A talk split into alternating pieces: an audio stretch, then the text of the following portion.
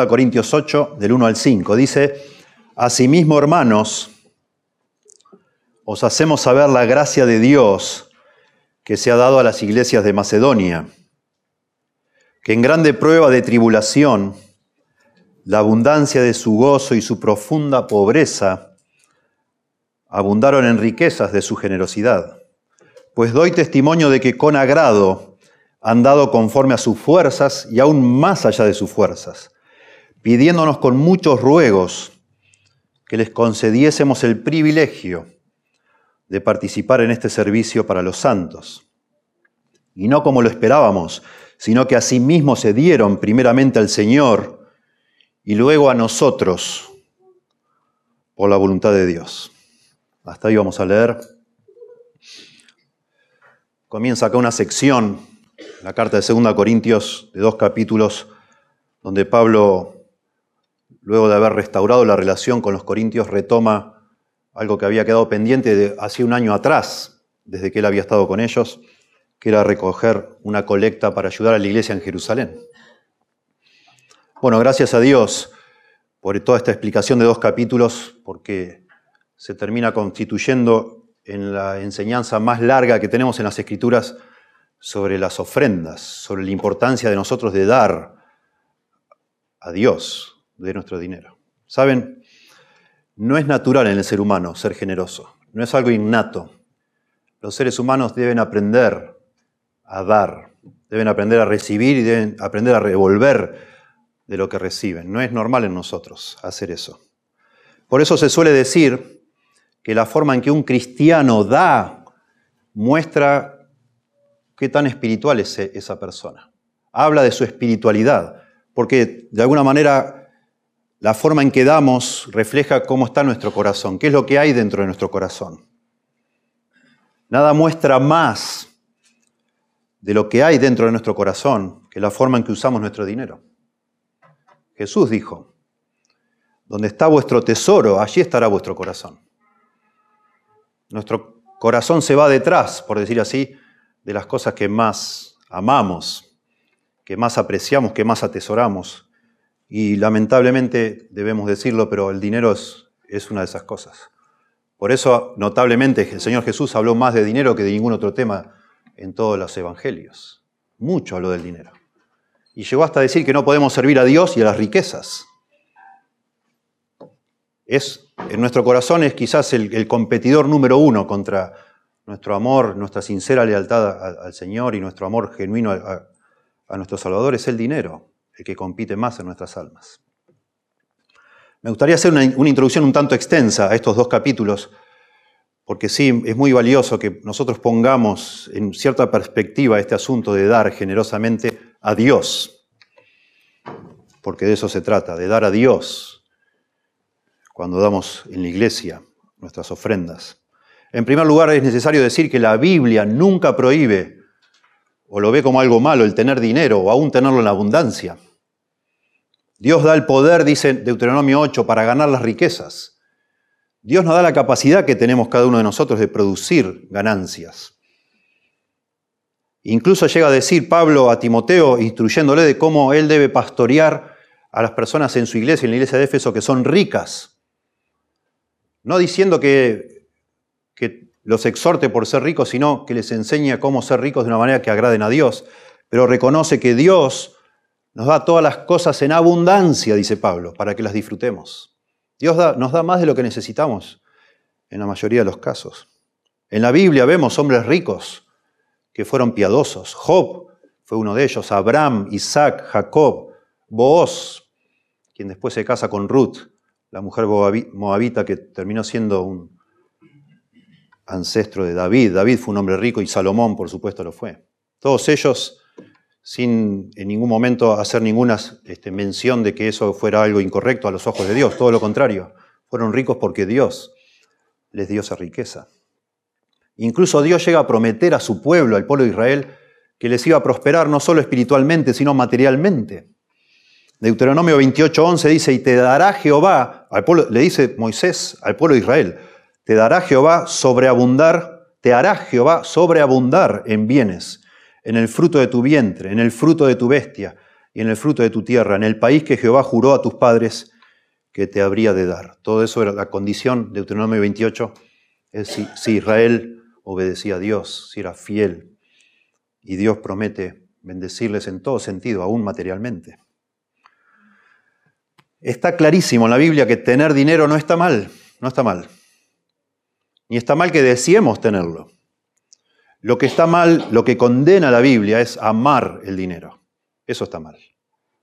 Raíz de todos los males es el amor al dinero, dice 1 Timoteo 6:10, el cual, codiciando a algunos, se extraviaron de la fe y fueron traspasados de muchos dolores. El amor al dinero es el problema, no el dinero. Así como un cuchillo no es ni bueno ni malo, el dinero no es ni bueno ni malo, es neutro. Es neutro. El problema con el dinero es que lo amemos más que a Dios. Ese es el problema. Poco después de mencionar esto Pablo sobre el amor al dinero, Pablo le dice a Timoteo de nuevo, refiriéndose a los ricos, dice a los ricos de este mundo, de este siglo, mándales dice que no sean altivos ni pongan su esperanza en las riquezas. Poner nuestra esperanza en las riquezas, eso está mal. Eso sería sinónimo de amar el dinero. Que pensemos que el dinero de alguna manera nos va a satisfacer como Dios solo puede satisfacernos. Que el dinero nos va a dar la seguridad que solo Dios nos puede dar. Eso está mal. Amar el dinero es tener un afecto desordenado, poco saludable, por el, por el dinero, justamente. Es poner nuestra esperanza en el dinero. De tal manera que nos motiva a ir tras él a como sea. No importa si hacemos trampa, no importa si mentimos, no importa cómo lo conseguimos, pero amamos tanto el dinero que no nos interesa en nuestro afán por tenerlo si ofendemos a Dios. Eso es amor al dinero. El libro de Proverbios nos dice tantísimas veces que una persona que se motiva por conseguir dinero a como sea es una persona necia. Es la cosa más necia que hay en este mundo. Dice en Proverbios 23, versos 4 al 5, no te afanes por hacerte rico, sé prudente y desiste. Has de poner tus ojos en las riquezas siendo ningunas, porque se harán alas como las águilas, como alas de águila, y volarán al cielo. Qué tonto, dice Salomón. No pongas tus ojos en la riqueza, no pongas tu esperanza, porque así como un día la tenés, un día no la tenés más. ¿Y qué hiciste? ¿Qué vas a hacer? Salomón, que escribe estos proverbios y escribe el libro de Eclesiastés, fue uno de los hombres más ricos que jamás haya existido, pero fue un hombre sabio y él se dio cuenta que las riquezas no eran el secreto de esta vida para nada. Por eso dice Salomón en Eclesiastés 5:10, el que ama el dinero no se saciará de dinero. Y el que ama el mucho tener no sacará fruto. Es en vano. Y vemos en la Biblia tantísimos ejemplos, así como de hombres ricos que fueron ricos porque Dios les dio. Vemos hombres que quisieron ser ricos por amor al dinero, tratando de ellos conseguirlo, y le fue muy mal. Acán, ustedes se acuerdan que robó y Dios lo mató. En, en el libro de Josué habla de eso. Balaam el profeta que profetizó por dinero en contra del pueblo de Dios. Dalila, que fue capaz de traicionar a su esposo por dinero, y eso resultó en la muerte de miles de personas. Judas traicionó a su Señor por dinero. Tremendo. Ananías y Zafira, leemos en el libro de Hechos, fueron personas que fingieron hipócritamente, por amor al dinero también, fingieron ser buenos ser generosos cuando en realidad no eran así y murieron también. El amor al dinero hace que las personas se olviden de Dios, que confíen más en las riquezas que en Dios, que se autoengañen, que comprometan sus convicciones y se llene su corazón de orgullo creyendo que ellos son autosuficientes. El amor al dinero hace que uno robe a Dios, hace que uno ignore las necesidades de otros hace que uno busque de manera ilegítima conseguir dinero, sea a través del fraude, por medio de la usura, por medio de apuestas, es confiar en definitivamente en, la suerte o el azar en lugar de en Dios. Todas esas cosas hace el amor al dinero y como dice ahí, recién leímos Pablo le dice a Timoteo, muchos se extraviaron de la fe y fueron, fueron traspasados de muchos dolores, muchos problemas. A la vez como la, como la Biblia condena todas estas formas ilícitas de buscar dinero, también la Biblia recomienda, menciona, explica varias veces cuáles son las formas aceptables a los ojos de Dios para incrementar nuestros ingresos, para conseguir dinero. Las personas pueden conseguir dinero por ahorrar. Dice el verso 20, Proverbios 21, tesoro precioso y aceite hay en la casa del sabio mas el hombre insensato todo lo disipa. Podemos tener más dinero de lo que tenemos planificando con sabiduría de manera estratégica. Dice Proverbios 27, 23, sé diligente en conocer el estado de tus ovejas y mira con cuidado por tus rebaños, porque las riquezas no duran para siempre. Interesante. La Biblia es tremendamente concreta y práctica. Cuida de tus cosas, limpia tus herramientas, ordena tus cosas. ¿Quién sabe si algún día vas a poder comprarte otra de esas? Capaz que no. Ahorrá, organizá.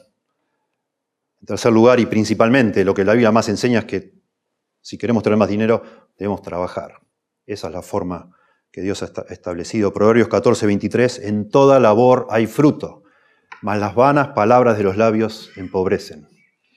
Proverbios 28, 19, el que labra su tierra se saciará de pan. A, B. Listo. Uno más uno, dos. Que labra su tierra, se saciará de pan. El que trabaja va a tener lo que necesita. E incluso habla del trabajo duro. Proverbios 22, 29. ¿Has visto hombre solícito en su trabajo? Nosotros no usamos la palabra solícito. ¿Has visto un hombre pilas, tipo intenso en su trabajo? Delante de los reyes estará, no estará delante de los de baja condición. Va a prosperar, Dios le va a bendecir. Efesios, ya en el Nuevo Testamento, Efesios 4:28, dice Pablo, el que hurtaba, no hurte más, sino que trabaje con sus manos, haciendo con sus manos, dice lo que es bueno, para que tenga que compartir con el que padece necesidad. Trabajar, de nuevo, trabajar. Aquí habla con las manos, por supuesto podemos trabajar con nuestro intelecto, como sea, pero trabajar. Y al punto que podemos tener tanto como para compartir con el que padece necesidad. Pablo también dice allá en 2 Tesalonicenses, el que no quiera trabajar, que no coma, que no coma. Y dice Pablo fuerte a Timoteo también, el que no provee para los suyos, mayormente para los de su casa, ha negado la fe y es peor que el incrédulo. eso es una declaración bien contundente. Si una persona no provee para los suyos, ha negado la fe y es peor que un incrédulo. Dando a entender que si uno trabaja, Dios te va a dar, Dios te va a proveer. Dios, Dios es el dueño de todo y Dios quiere darnos a través de nuestro esfuerzo. Y si uno no provee para los suyos, ha negado la fe. Ha negado la fe. Siempre yo decía, porque he pasado por momentos de necesidad, como me imagino la mayoría de los que estamos acá? ¿Cómo puedo, ¿Cómo puedo yo decir que he confiado mi alma para la vida eterna del Salvador y no puedo confiar para llegar a fin de mes? ¿Cómo puede ser que crea que Dios me puede dar la, vida eterna, eterna, de mi alma completa y no puedo confiar que me va a, a, ayudar a llegar a fin de mes? No puede ser. Es más simple llegar a fin de mes que salvar mi alma. Por eso dice, ha negado la fe y es peor que un incrédulo quien no puede proveer.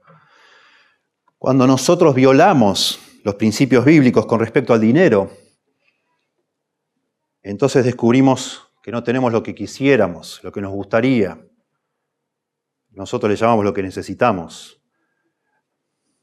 En estos casos, cuando no tenemos lo que nos gustaría tener, deberíamos considerar si en realidad necesitamos más dinero o queremos más dinero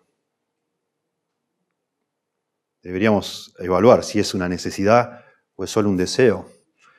También deberíamos pensar cuando nuestros recursos son limitados, si quizás Dios nos quiere enseñar que nuestras prioridades no están siguiendo sus instrucciones, están equivocadas, de alguna manera algo se ha desbalanceado. Me encantaba siempre también pensar en el proverbio que dice, la bendición de Jehová es la que enriquece y no añade tristeza con ella. Como una forma de como un termómetro para evaluar todo el tiempo nuestras finanzas. Cuando Dios te está bendiciendo en mi hogar, no hay tristeza con ello. Cuando soy yo el que está haciendo como un loco, como dice el Salmo 127, por demás es que vayáis tarde a descansar y comáis pan de dolores, porque a su amado dará Dios lo que, lo que necesita para vivir, el sostén. Y uno está ahí haciendo horas extras y tres trabajos juntos y todo es una miseria en casa. Todo peleas, nuestros hijos ni, ni sabemos lo que están haciendo. Todo es tristeza, no es de Dios, no es de Dios. Algo, como estoy diciendo acá, algo de nuestras prioridades están equivocadas y debemos de nuevo volver a la palabra y evaluar, de acuerdo a la palabra, qué es lo que está pasando. La Biblia menciona varias causas posibles de necesidad económica. En primer lugar, abuso del crédito. Puede ser que estamos tomando demasiadas cosas con créditos. Eso tiene un costo. Sacar cosas a crédito está hermoso porque lo disfrutas hoy y después ves cómo lo pagás, pero eso te puede empobrecer. Proverbios 22.7, el rico se enseñorea de los pobres y el que toma prestado es siervo del que presta. Ser tacaño es una causa posible de que estemos pasando necesidad. Proverbios 11.24 dice, hay quienes reparten y les es añadido más. Y hay quienes retienen más de lo que es justo, pero vienen a pobreza. Jesús dijo en Lucas 6.38, dad y se os dará y después dice, con la misma medida con que medís, vas a ser medido vos también. Interesante, déjeme hacer un paréntesis, muy interesante en las escrituras cómo se nos habla de distintos aspectos, cómo Dios en definitiva controla todo lo que sucede. Dios da la sabiduría a quien Él quiere, no al que más se rompe el alma y se esfuerza por conseguirla, sino al que Dios quiere dársela. Lo mismo pasa con el dinero y lo mismo pasa con la salvación. Dios da lo que Él quiere, a quien Él quiere, pero por supuesto lo hace en el caso de la sabiduría y del dinero a los que hacen lo que Él dice que hay que hacer. Y este es un ejemplo hermoso. Cuando uno es generoso, Dios le provee más a uno. Y cuando uno, por falta, esa falta de fe, esa vista tan corta, dice, no, no, esto es mío, esto es mío, esto es mío. Bueno, Dios puede claramente hacer que te empiece a faltar. Otra razón para que nuestras finanzas no estén como deberían estar es la impaciencia o el afán, la desesperación, podemos decir. Porque en la Biblia también se nos advierte, no una, sino varias veces, a tener cuidado con querer enriquecerte rápidamente. Tener cuidado con esa avaricia, ese deseo que vos tenés de tener mucho de golpe, rápido. Dice Proverbios 21.5, los pensamientos del diligente, del pilas, ciertamente tienden a la abundancia, mas todo el que, hace, el que se apresura alocadamente de cierto va a la pobreza. Cualquiera que se desespera para ganar dinero va a la pobreza. Así funciona la mayoría de las estafas que existen. Te pintan, vos decís, mirá, podés ganar, mirá, en un mes te podés hacer rico. Si metés tu dinero acá, vos danos de tu dinero acá, eh, esto es una pirámide, en cuanto querés acordar, está lleno de plata. Y uno dice, bueno, wow, eso está bueno, en vez de trabajar tanto, puedo rápidamente enriquecerme. Bueno, no existe eso. No existe eso ni otros cuentos, cuentos que hay por ahí. Todo apelan a ese deseo que todos tenemos, probablemente todos tenemos o tuvimos, de ganar dinero rápidamente. No, no es así. Proverbios 20, 21. Los bienes que se adquieren deprisa al principio no serán al final bendecidos. Interesante. Sabiduría de Salomón, otra vez. Los bienes que se adquieren deprisa al principio no serán al final bendecidos. Otra causa es falta de disciplina. Proverbios 10.4, la mano negligente empobrece. Negligente es la persona otra vez que carece de orden, de disciplina. Mas la mano de los diligentes, lo contrario, enriquece. Por supuesto, la pereza es otra de las causas muchísimos proverbios, déjeme solo mencionar dos, pero hay muchos más. La pereza hace caer en profundo sueño, dice Proverbios 19:15, y el alma negligente padecerá hambre. Proverbios 20:13, no ames el sueño para que no te empobrezcas. Abre tus ojos y te saciarás de pan. Pereza. abuso del crédito, tacañería, impulsividad, desesperación, falta de disciplina, pereza y finalmente un par más, indulgencia. Esto de querer siempre darnos los gustos, vivir, pasar la bomba, disfrutar, para eso estamos, ¿no? Para disfrutar de la vida hay que disfrutar. Dice Proverbios 21, 17, hombre necesitado será aquel que ama el deleite, el que ama el vino y los ungüentos, no se enriquecerá. Proverbios 23, 21, porque el bebedor y el comilón empobrecerán, y el sueño hará vestir vestidos rotos. La, vida sensual, ¿no? El que quiere disfrutar, quiere disfrutar, quiere disfrutar, nunca ahorra, gasta todo lo que tiene, no invierte en sus negocios, no invierte en su trabajo, sino que todo es disfrutar, hacer comidas y cumpleaños y esto y lo otro y tener ropa más linda y etc. Y finalmente, relacionado con esto, demasiado entretenimiento nos lleva a la pobreza. Dice Proverbios 28, 19, el que labra su tierra se saciará de pan, mas el que sigue a los ociosos se llenará de pobreza. Estos son los que andan de fiesta en fiesta, de pesca en pesca, por decir. No sé, de salida de boliche en boliche, decía la canción. ¿no? No sé, de, billar en pool, de pool en cartas y todo, siempre la vida, la vida ociosa. Bueno, de nuevo, son introducciones así medio como un panorama, pero también la Biblia no solo nos enseña cómo ganar el dinero, no solo nos, enseña los motivos por los cuales podría ser que estemos pasando necesidad. También la Biblia nos enseña cómo deberíamos gastar nuestro dinero.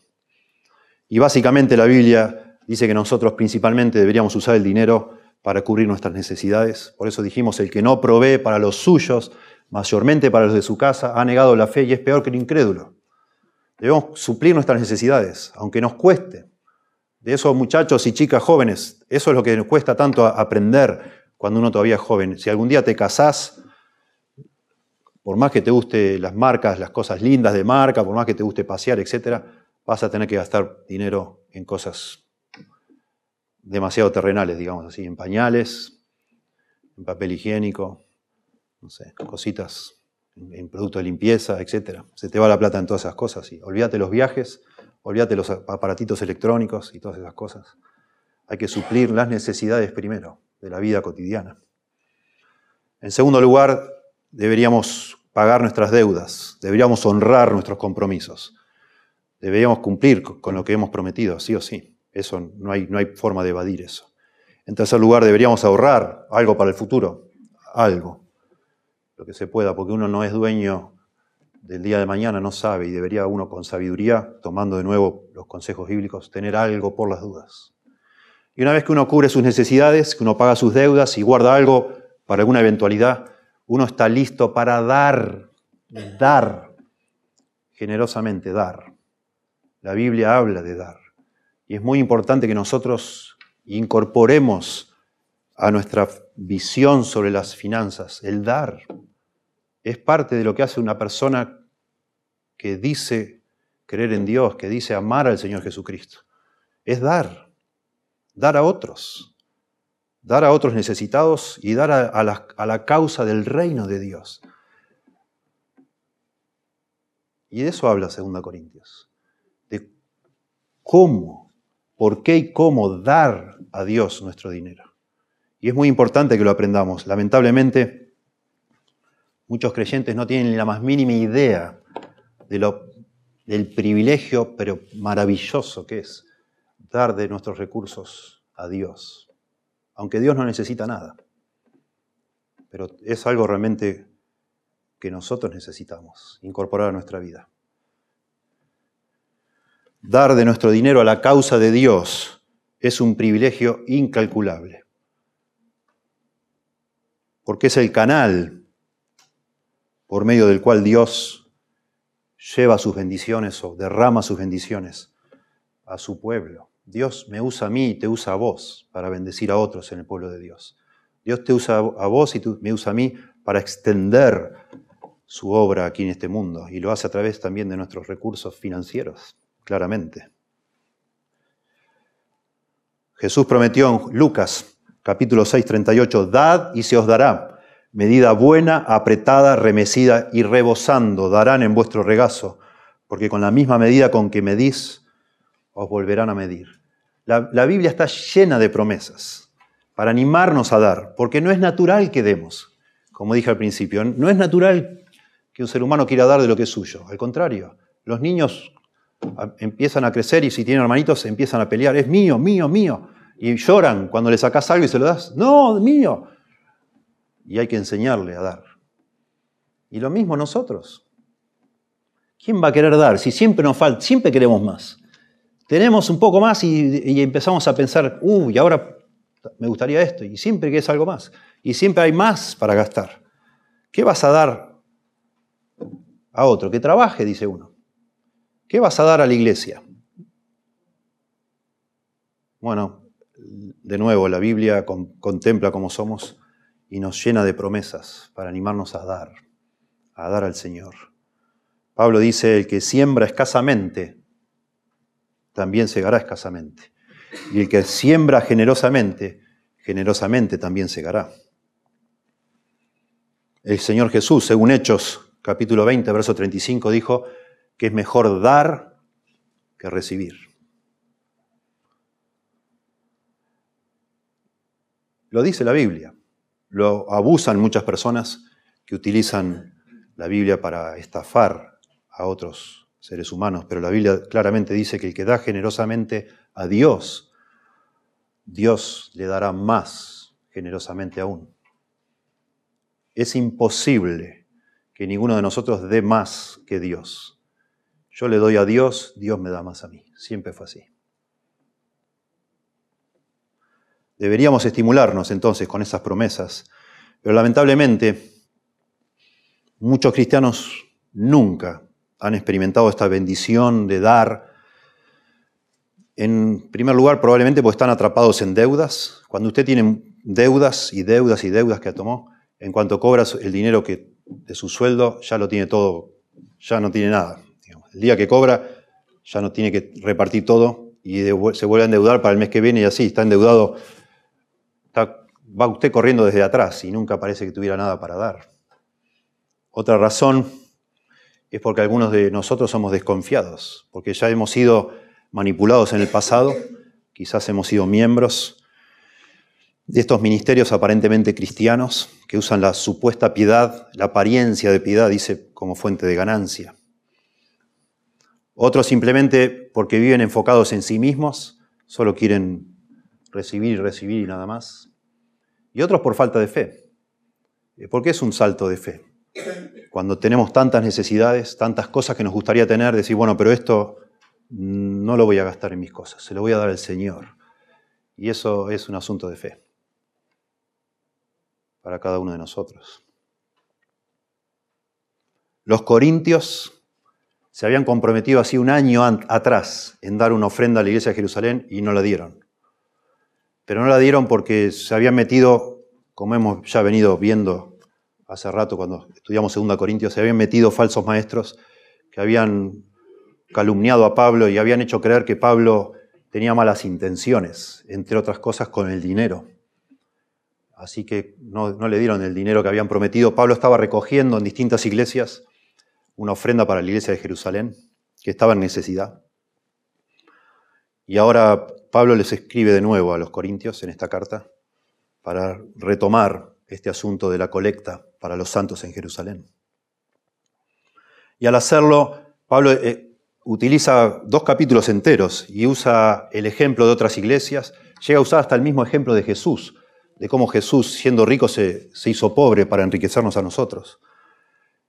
Usa exhortaciones y usa el apóstol Pablo va dando una serie de principios bíblicos sobre las finanzas, sobre las ofrendas, para convencer de alguna manera, para influir a los corintios a dar generosamente. Y entonces estos dos capítulos nos sirven a nosotros, que también nos cuesta dar, para motivarnos a dar de una manera muy generosa, a dar a Dios de una manera muy generosa. Básicamente, y lo voy a profundizar en otros sermones para meternos en el texto, pero básicamente en la iglesia primitiva y en las iglesias de hoy lo mismo debe ser, básicamente uno da para dos razones. Para sostener al pastor de la iglesia, En la iglesia primitiva no daban para pagar la luz, para pagar el gas, para nada de eso daban dinero, sino para sostener a sus pastores y para poder ayudar a los miembros de esa iglesia que estaban pasando necesidad. Esos son los dos motivos. Y están muy bien explicados en la Biblia, en otros pasajes también, de la importancia que es que cada iglesia procure sostener a sus pastores. Es muy importante. Y también es muy importante que la iglesia tenga recursos para poder ayudar a los que necesitan dentro de su comunidad de la fe. Y por supuesto, en el contexto actual, para que una iglesia funcione necesita todas estas cosas que mencionamos, ¿no? Pagar los impuestos, pagar los servicios, etc. Y eso es responsabilidad de los miembros de esa iglesia. Y deben, los miembros deben, por supuesto, sostener a su propia iglesia. La iglesia de Jerusalén estaba pasando mucha necesidad, porque fueron circunstancias muy especiales, muy interesantes, solo con un paréntesis, porque hay principios acá que se aplican a nuestras circunstancias, pero deberíamos entender que acá hay una situación excepcional.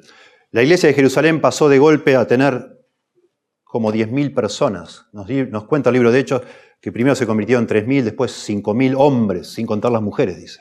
Así que de golpe eran miles de personas, pero también sabemos por el contexto del libro de Hechos que eran personas que habían viajado a Jerusalén para celebrar la Pascua, se habían quedado 40 días para allá que estaban celebrar Pentecostés, que era una fiesta, y entonces eran personas judíos que habían venido de lejos, de todas partes del, imperio romano, a celebrar en Jerusalén la fiesta y se habían convertido allí.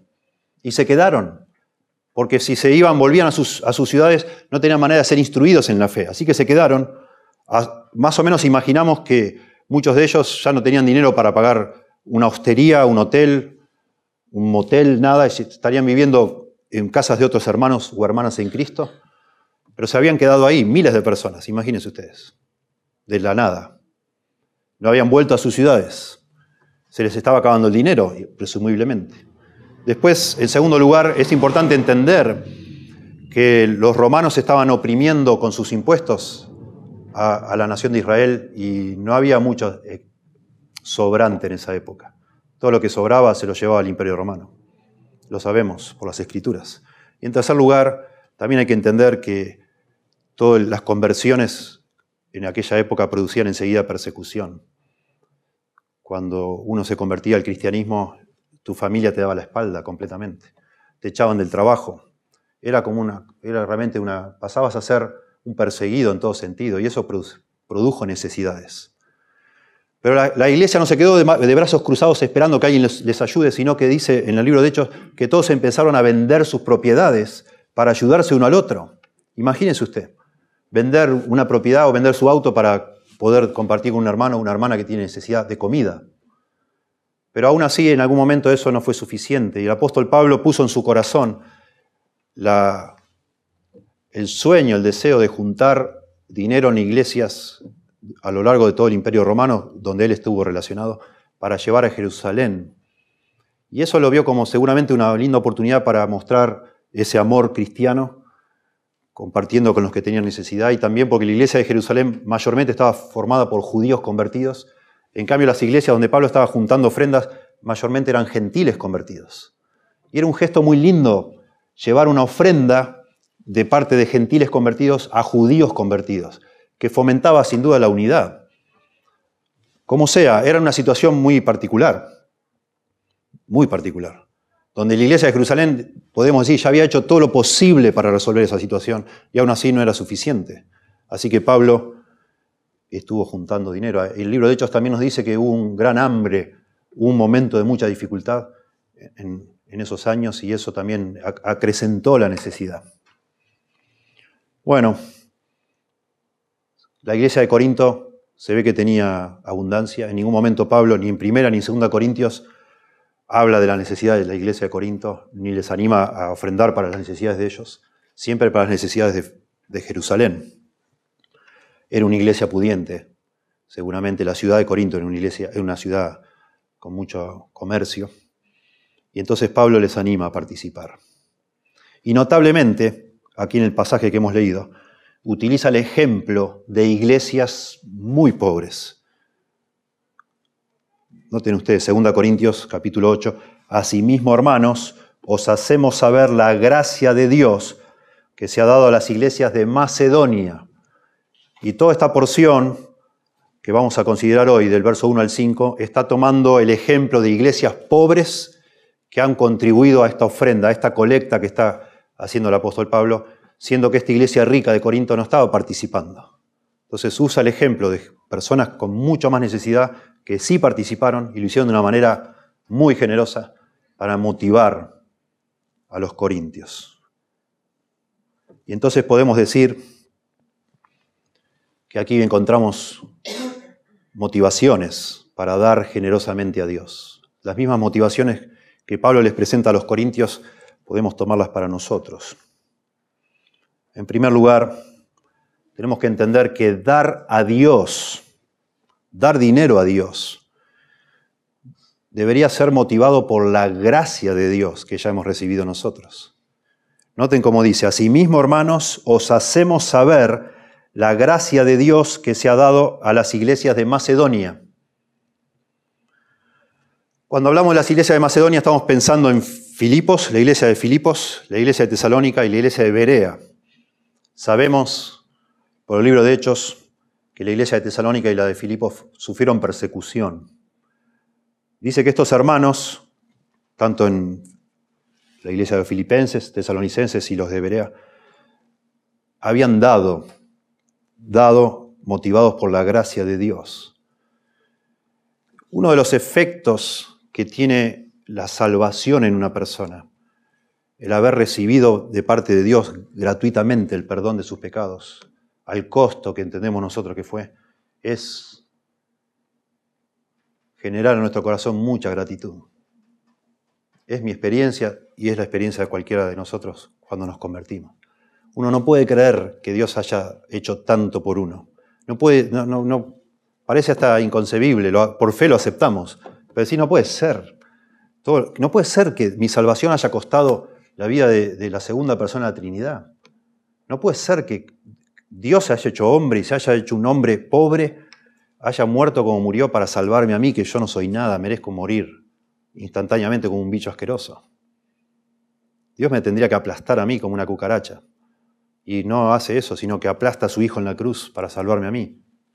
Cuando una persona abraza la gracia de Dios, bueno, una reacción natural enseguida es querer hacer algo por Dios en gratitud.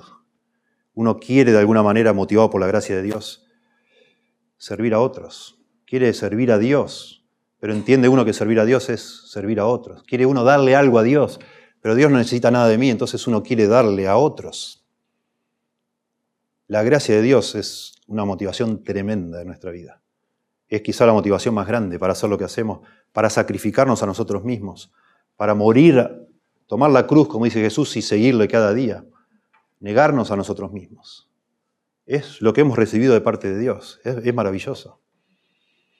Y esto motivó a los creyentes en Macedonia. Sin duda, eso lo motivó fueron un ejemplo. Pablo dice en la, carta a los tesalonicenses que ellos fueron para todos los de la zona un ejemplo de amor. Se convirtieron de una manera tremenda en medio de gran oposición y enseguida comenzaron a amar. Y sin duda una de las formas en que amaron ellos es compartiendo para los que tenían necesidad, porque es la forma, en definitiva, más concreta de amar a alguien, es darle algo que necesita. Pero no lo hicieron por filantropía, como se dice, no lo hicieron por lástima, no lo hicieron por, por un amor así como medio filosófico a la raza humana, sino por la gracia de Dios. La gracia de Dios es la que debe motivarnos para darle a Dios. Antes que nosotros darle algo a Dios, nosotros deberíamos experimentar todo lo que Dios nos ha dado a nosotros. Así es, nosotros le amamos a Él, dice la Biblia, porque Él nos amó primero. Yo quiero ofrecer a Dios algo cuando primero de parte de Dios he recibido lo que más necesito, que es el perdón de mis pecados.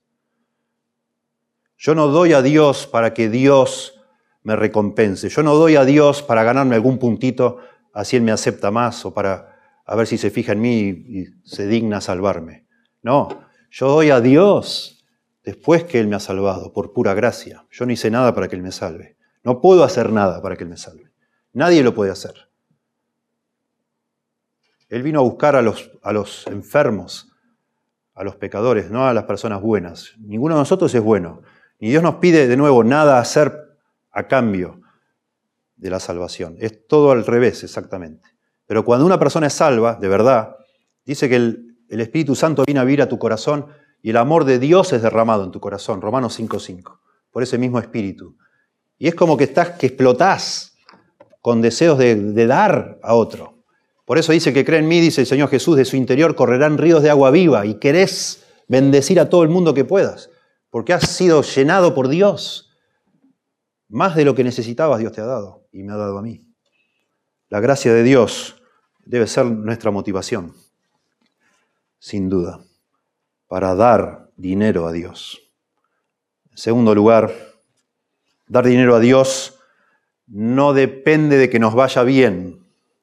Noten cómo dice, 2 Corintios 8, en grande prueba de tribulación, estamos hablando de la generosidad de estas iglesias, que fue algo, algo realmente notable, pero estas iglesias estaban, dice acá, en grande prueba de tribulación.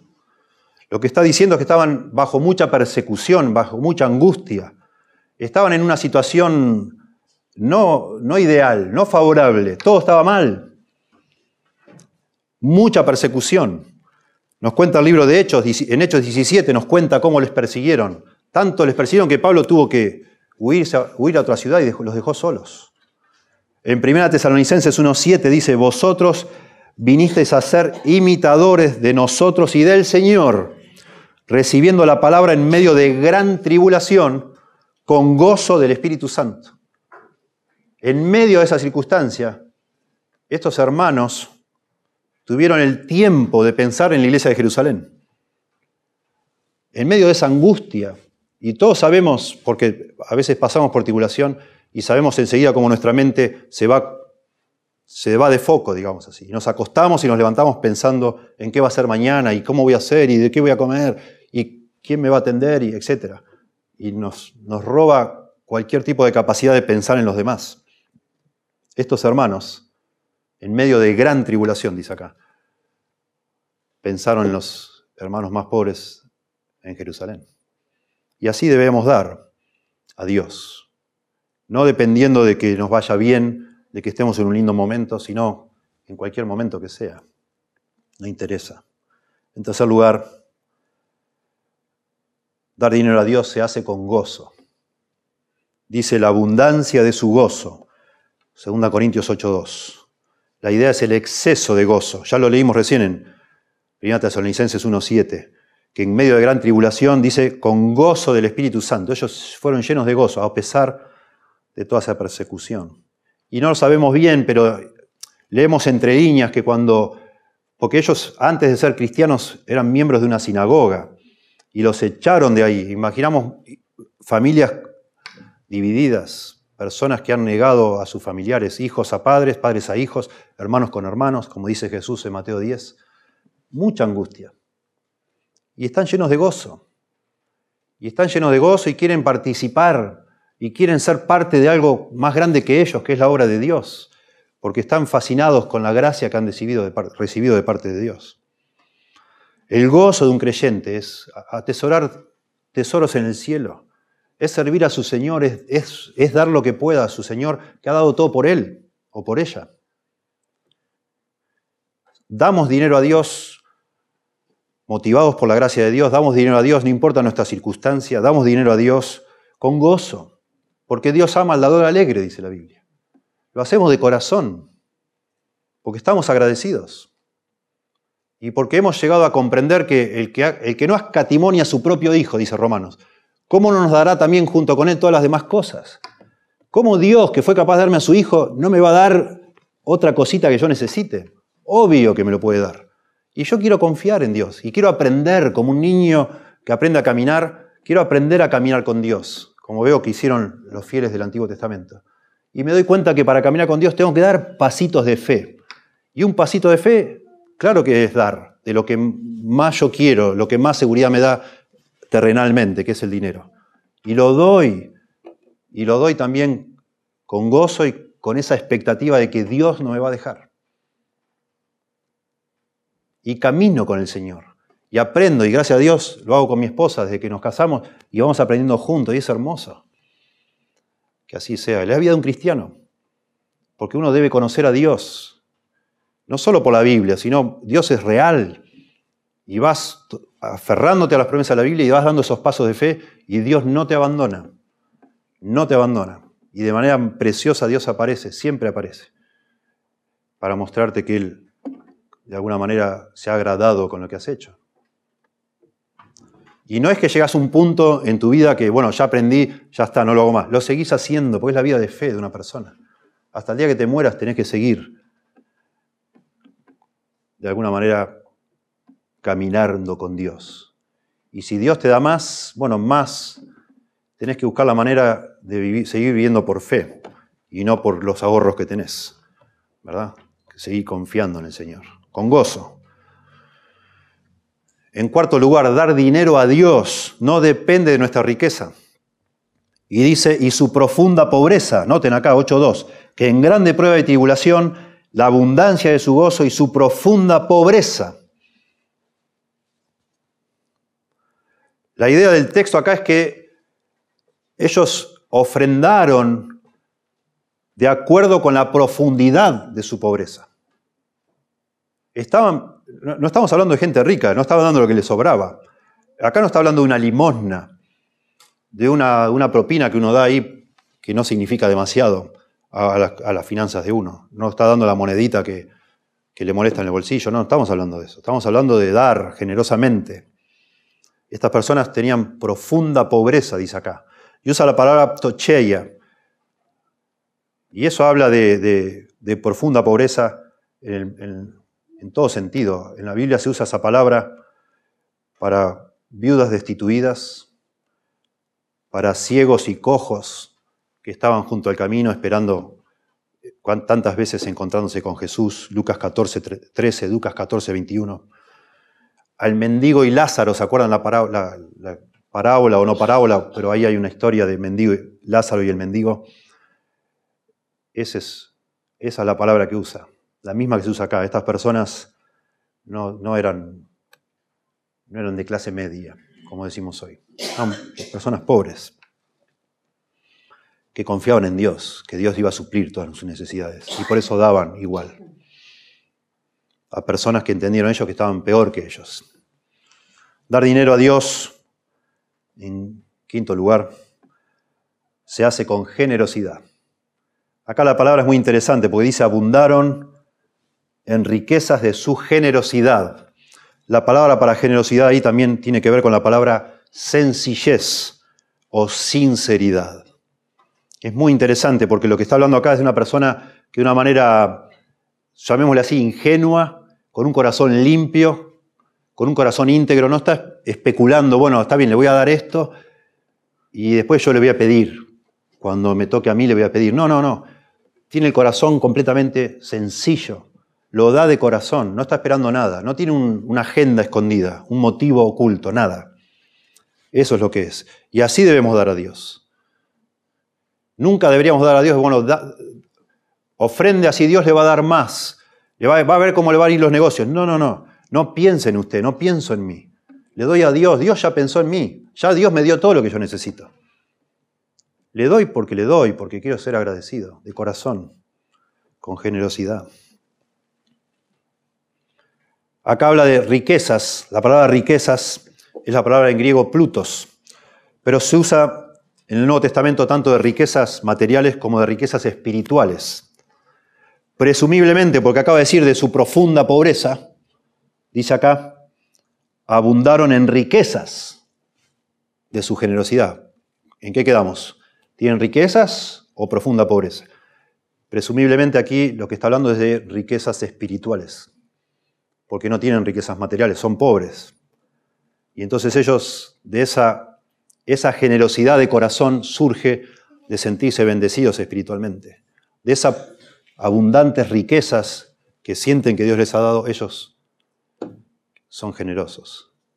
Y así debería de nuevo ser nuestra manera, nuestra motivación para ofrendar. No importa la circunstancia en que estamos, no importa si somos ricos o somos pobres, debe ser hecho de corazón a Dios, motivados por su gracia y con generosidad, con un corazón simple, sin dobles intenciones, sin doblez. Siguiente dice, pues doy testimonio, verso 3, de que con agrado han dado. Y debemos decir entonces que dar dinero a Dios debe ser de manera voluntaria. Con agrado, dice acá. De corazón, sin ningún tipo de presión. Nadie te debe obligar. Con, con agrado.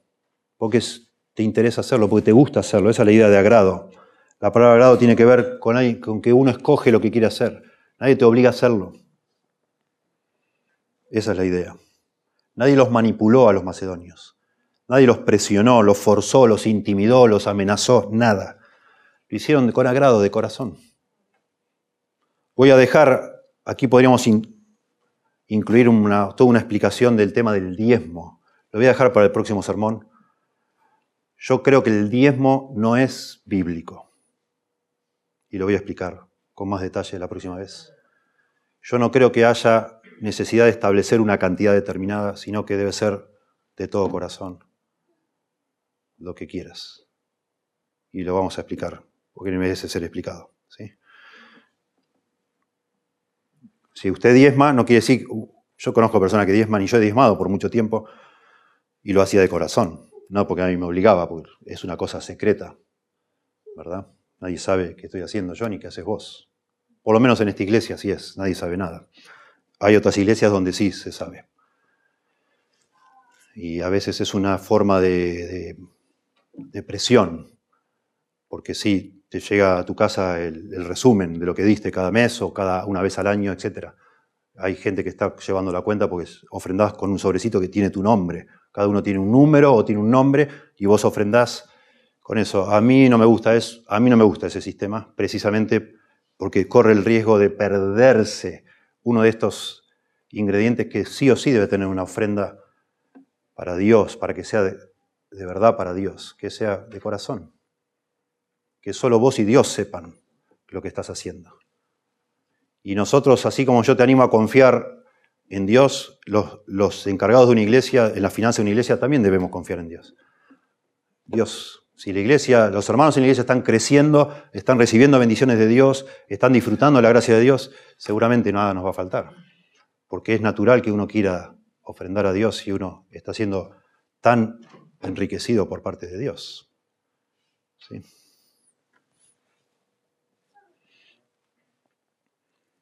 El dar debe ser totalmente voluntario, según te agrade a vos.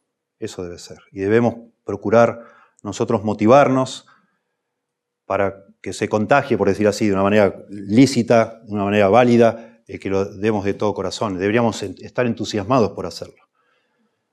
Pero sin tocar la trompeta, como dice este, Jesús en Mateo 6. No hacer todo un, un show de lo que estamos dando, o quién da más, quién da menos, nada. Para el Señor. Todo lo que se agregue como un elemento de presión, creo yo, quita de la persona el gozo y quita la posibilidad de que algún día eso sea recompensado por Dios. Porque la Biblia dice que cuando damos al Señor hacemos un tesoro en el cielo. Si lo damos al Señor, no para conseguir ser aplaudidos. Jesús dice, de cierto os digo, ya tienen su recompensa.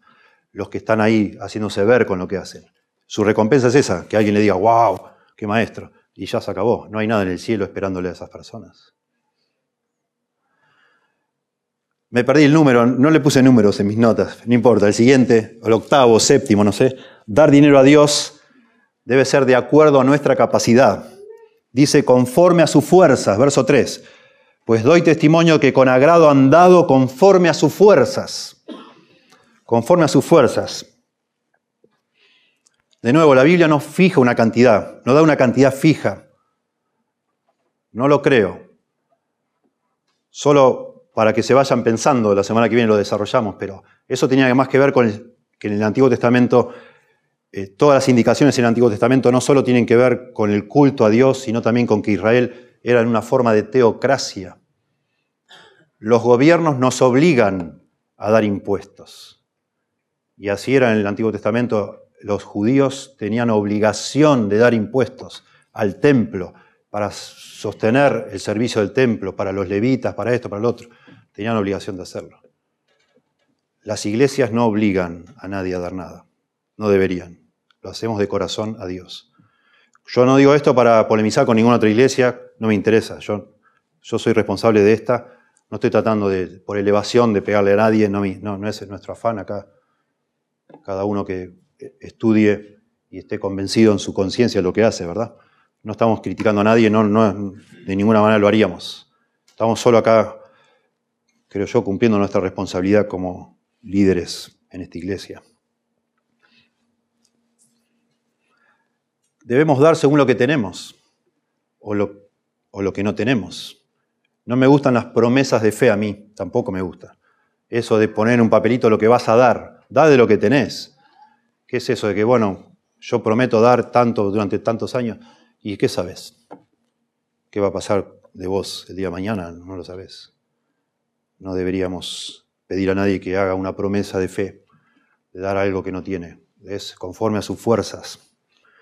Dice en 1 Corintios 16, 2, según haya prosperado. Personas cada semana apartaban para ofrenda, justamente para esta ofrenda que ahora se habla acá, apartaban según hayan prosperado. De una manera proporcional, de acuerdo a las fuerzas de cada uno. Pero noten, a la vez que dice de acuerdo a sus fuerzas, dice y aún más allá de sus fuerzas. Interesante. Porque el dar a Dios no es solo conforme a nuestras fuerzas, sino también debe ser un sacrificio. Y eso implica esto de, y más allá de sus fuerzas, que debe ser algo que, que nos cueste algo. Así decía David, cuando el vecino le quiso regalar una propiedad para que ahí haga algo para el Señor, dice, no, no, no, no, no. Yo de regalo no quiero nada. Yo quiero, no quiero darle a Dios algo que no me cueste, dice David.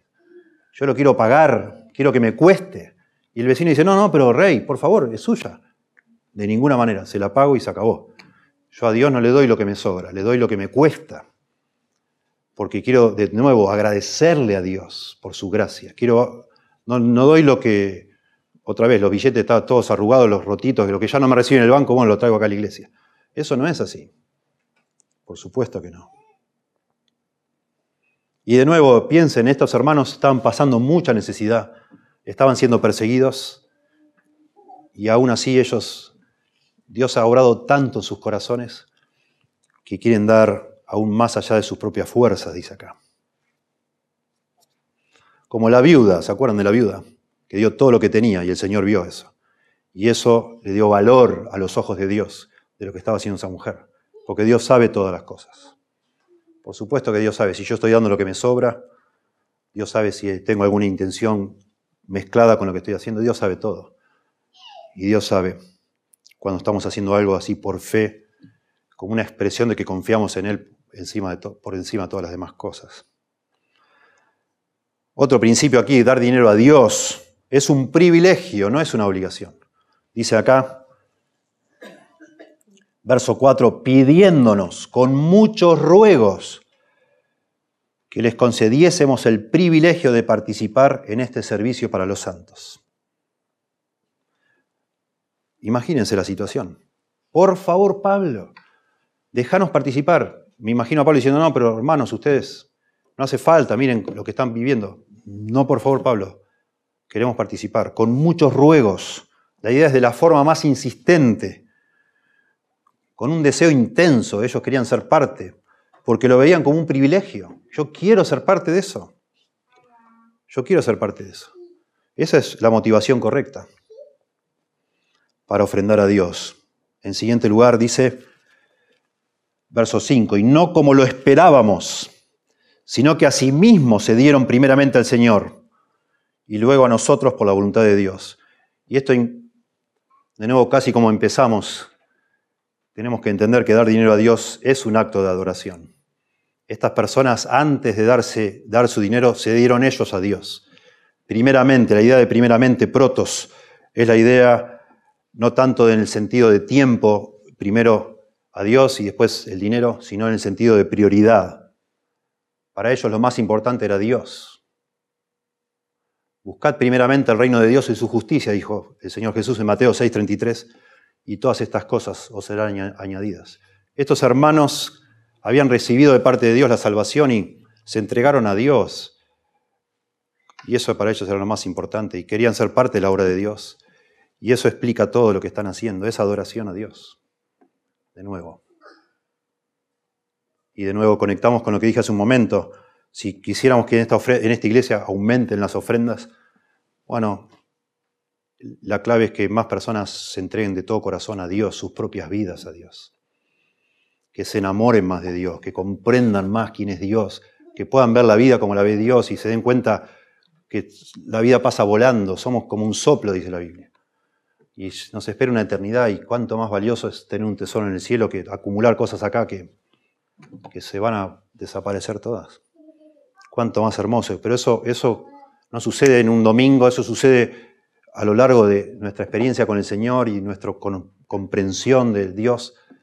El Señor nos transforma la, vida. Y cuando Dios de verdad es el centro de nuestras vidas, bueno, de nuevo, ¿cómo no voy a ofrendar? ¿Cómo no voy a participar? Yo quiero hacerlo. Yo quiero hacer todo lo que pueda para Dios. Yo siempre digo, soy un privilegiado que Dios me haya llamado al ministerio, que yo siento cada día, cada día de mi vida siento que mi vida cuenta para Dios. Eso es precioso, me motiva mucho. Mucho me motiva, a mi esposa nos motiva saber que nos levantamos nos acostamos viviendo para Dios. Pero es evidente que es así, porque estoy sirviendo a Dios. Pero siempre me pregunto, ¿qué pasaría si yo no, me hubiera, no hubiera sido llamado al ministerio y sería el operario de una fábrica y nada más. Y bueno, vería formas las más posibles para servir a Dios, con lo que Dios me dio. Y es uno de los privilegios sería ofrendar a Dios, claro que sí, por supuesto que sí. Esta semana hablé por teléfono con un amigo mío, ustedes lo conocen, Federico, en Tennessee, y él me dijo, me comentó de otra persona que estuvieron por tiempo distanciados y ahora volvieron a, estar de nuevo juntos, personas que yo conozco. Y me dice, vos sabés que estuvo muy mal económicamente, esta persona que yo quiero tanto, y ahora está muy bien, de nuevo. Y asombrosamente él está sosteniendo 17 familias en el ministerio. Y no sabés las fotos, dice. Su hijo mayor estuvo en Bolivia en una cárcel. Ellos están sosteniendo el ministerio de cárceles en Bolivia. Este hermano estuvo en Nicaragua rodeado también ahí en la selva con pastores que le está ayudando en Nicaragua, etcétera, etcétera. Y yo conozco a esa persona, la conozco desde que, que era jovencito, y él me decía, siempre soñando grande, decía, yo quiero ser empresario, quiero tener dinero para sostener la obra de Dios. Y yo no lo tomé muy en serio demasiado. Y me sorprendió saber que él está sosteniendo 17 familias en la obra de Dios. Y realmente es asombroso como Dios, porque es Dios que está dando a esta persona ahí. Maravilloso. De nuevo, es un privilegio para cualquiera de nosotros que piensa y piensa y piensa todo el tiempo en el cielo y dice, ¿por qué puedo hacer más para el cielo? Bueno, eso es una forma, por supuesto. Darse a Dios primero. Que el Señor sea realmente lo más importante en tu vida. Lo demás viene solo. Es natural. No es nada, nadie, no te sentís ni, ni, manipulado, ni obligado, ni nada. Es tu gozo, es tu privilegio. Claro que sí. Y finalmente, asombrosamente, yo diría, dar dinero a Dios también es un acto de sumisión a los pastores. Porque dice acá, 2 Corintios 8, verso 5, y no como lo esperábamos, sino que a sí mismos se dieron primeramente al Señor y luego a nosotros por la voluntad de Dios. Qué muy, muy interesante esto, que Pablo lo diga así. De hecho, los corintios no estaban ofrendando a los, a los de Jerusalén porque tenían problema con su pastor, con Pablo. Algo estaba mal, estaban desconfiando de su pastor y hasta que no se arregló eso, no se volvieron a poner en esa en onda, digamos así. Pero los de Macedonia dice que se entregaron a Dios y también se sometieron al liderazgo de sus pastores. Y quisieron ser parte, comprendieron como debe comprender cada cristiano que Dios en su reino, en la manera que hace las cosas, ha establecido un orden. Y no está mal, no está mal que uno tenga en su corazón, no sé, libremente, no sé, ve en, televisión algo y dice, ah, yo voy a ofrendar para esto, y da su tarjeta de crédito para, para ayudar a un hospital no sé dónde, y, y va ahí como tratando de tirar poquito de lo que Dios le da por todos lados. Pero la verdad es que el modelo bíblico es que lo hagas por medio de la iglesia donde vos estás, donde vos te congregás, donde vos recibís el alimento espiritual. Eso es la forma que Dios estableció. Correcto, es así. A veces como que no nos gusta, por esa desconfianza que tenemos, decimos, no, no, no, yo voy a hacer lo que quiero y estás ahí repartiendo dinero por donde, donde quieras. Y de nuevo, si querés hacerlo, hacelo. Pero en la Biblia es claramente, y lo vamos a desarrollar en otro sermón más, pero claramente una de las razones de ofrendar es para sostener el liderazgo de tu iglesia. Es así. Y en la Biblia se, desarrolla y lo vamos a ver. Pero debemos nosotros aprender. Yo entiendo que hay personas que han sido manipuladas, han sido abusadas, alguien se aprovechó de vos, pero eso no significa, de nuevo, que uno tenga permiso para no seguir el patrón bíblico. Debes buscar una iglesia bíblica donde se hacen las cosas bien. Y nosotros como pastores también debemos tener mucho cuidado de no tener señorío sobre la congregación, de no ser extravagantes en las cosas que hacemos, la, la forma que vivimos. Yo, como pastor debo ser un ejemplo. Debo ser como el apóstol Pablo que puedo decir, sed imitadores de mí, así como yo de Cristo. Y así como yo exhorto a otros a dar, yo debería ser el, el ejemplo más grande acá dando de lo que yo tengo. Pero debemos hacerlo como Dios dice y no como se nos antoja a nosotros. De nuevo, porque lo hacemos para Dios. ¿sí? No voy a repasar todo esto, son muchos puntos, queda todo grabado, pero que el Señor nos ayude a pensar, como empezamos. No es natural que demos, no es natural, nos cuesta dar, nos cuesta dar. En nuestro corazón hay una batalla entre nuestra lealtad a Dios y nuestra lealtad a otros dioses. En esa lista de otros dioses, el primero en la lista es las riquezas. Lo es. Entonces la Biblia nos anima a considerar que parte de nuestras finanzas, parte de que Dios esté bendiciendo nuestras finanzas, es hacer como Dios dice, ordenar nuestra vida como Dios dice, trabajar como Dios dice, ganar el dinero como Dios dice, no malgastar el dinero como Dios dice, pero también dar a Dios como Dios dice. Damos gracias, Señor, por tu palabra. Pedimos que la uses en nuestra vida, por favor, que obres en cada uno de nosotros, en la semana meditando en estas cosas, meditando en, nuestro pasado, en nuestra situación actual, en lo que nos falta, lo que nos sobra, que nos ayudes a evaluar si es posible que estemos como estamos por no seguir tus indicaciones, que nos ayudes con tu palabra también a enderezar, a acomodar, a equilibrar lo que ha perdido el equilibrio en nuestra vida y probablemente algo sea algo a considerar sea las ofrendas, el dar, como tú dices, Señor, de todo corazón, que nos ayudes a evaluar y también a cada uno de nosotros pensar si es que hemos comprendido tu gracia, la hemos recibido, si de verdad estamos seguros en que tú ya nos has dado todo lo necesario para para la salvación, Señor. O todavía estamos confundidos procurando ganarnos eh, tu favor. Que por favor, Señor, nos, nos des claridad por medio de tu Espíritu y la palabra para tener certezas de la, nuestra salvación, ser, estar seguros de que hemos recibido de ti todo, para entonces eso nos motive por gratitud, no por temor, no por para negociar contigo para conseguir algún favor, para impresionarte a ti, sino por gratitud, de corazón a darte a ti, Señor. Pedimos tu ayuda, tu bendición a cada uno. Sé que hay familias donde está faltando cosas. Que nos ayudes a cada uno a pensar, Señor. Si de verdad estamos caminando contigo, si de verdad estamos ejercitando nuestra fe como tú nos pides, Señor. Te rogamos entonces tu guía y tu ayuda y te agradecemos por todo lo que nos has dado, Señor. En el nombre de Jesús. Amén.